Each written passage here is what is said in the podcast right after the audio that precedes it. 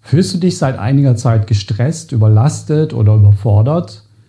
Oder bist du vielleicht schon im Burnout gefangen, weißt aber nicht so recht, was du ändern kannst? Oder hast du schon alles Mögliche ausprobiert, aber das war bisher alles noch nicht so erfolgreich? Dann bist du hier auf jeden Fall richtig. Ich erkläre dir, was die wichtigste Voraussetzung dafür ist, dass du dich bald wieder weniger gestresst und dafür entlastet und viel besser fühlen kannst.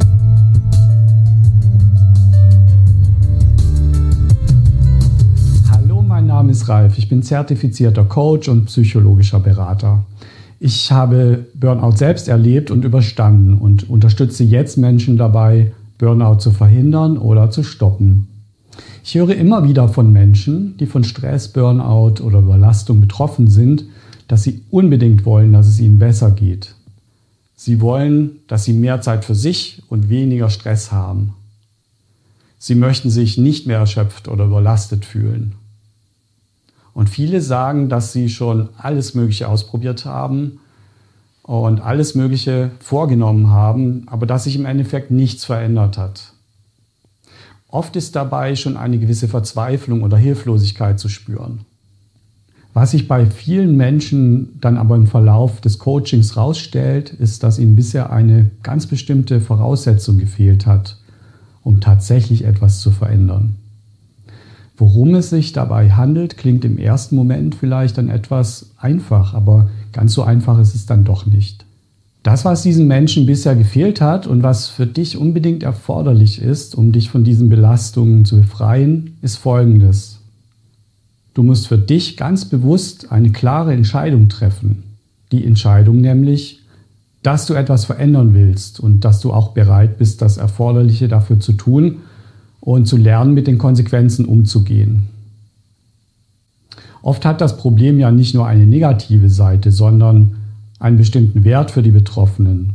Und dieser verdeckte Wert, der verhindert oft eine positive Veränderung. Und oft liegt genau darin dann das Problem. Auch wenn man leidet, möchte man tief im Inneren die Situation vielleicht doch gar nicht wirklich verändern. Denn Veränderungen eines gewohnten Zustands oder Verhaltens bringen zum Beispiel auch immer gewisse Anstrengungen mit sich und auch gewisse Unsicherheiten entstehen. Das kann auch bestimmte Befürchtungen und Ängste auslösen.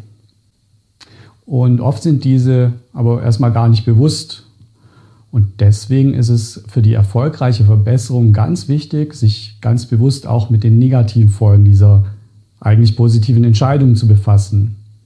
Also uns auch unbewusste Gedanken und Gefühle, die damit zusammenhängen, bewusst zu machen. Denn mit Bewusstem können wir wesentlich besser umgehen, als wenn diese Befürchtungen und Ängste irgendwo versteckt in uns arbeiten. Wenn es uns bewusst wird, können wir wiederum bewusst entscheiden, was wir damit machen und wie wir damit umgehen wollen. Und damit verliert vieles auch seine negative Wirkung und seinen Schrecken. Ein einfaches Beispiel dazu.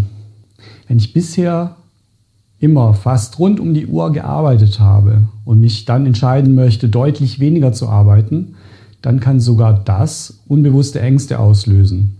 Zum Beispiel die Angst davor, was ich denn nun mit meiner freien Zeit anfangen soll.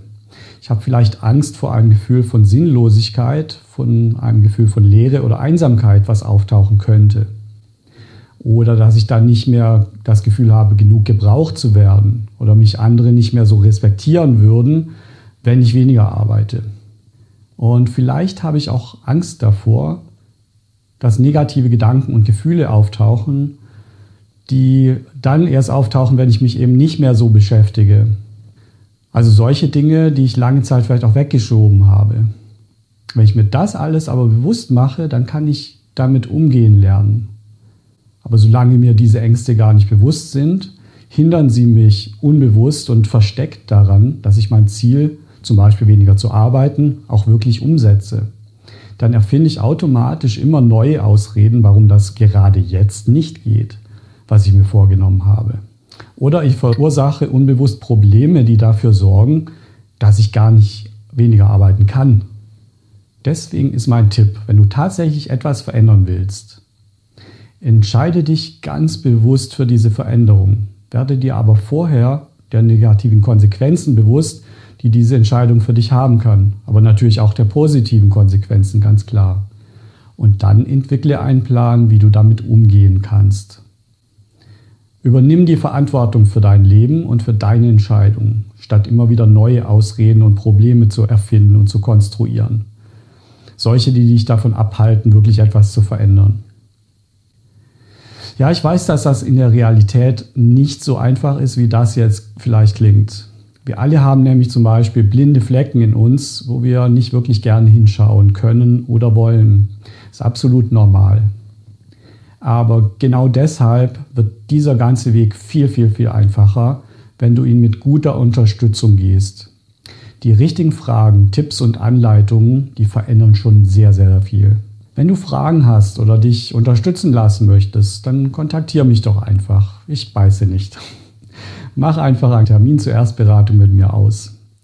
Den Link dazu, den findest du in der Beschreibung dieses Beitrags. Abonniere auch gerne meinen Kanal oder lass mir ein Like da, würde mich auf jeden Fall sehr, sehr freuen. Bis dahin mach's gut und denk doch einfach mal darüber nach, was du für dich erreichen möchtest.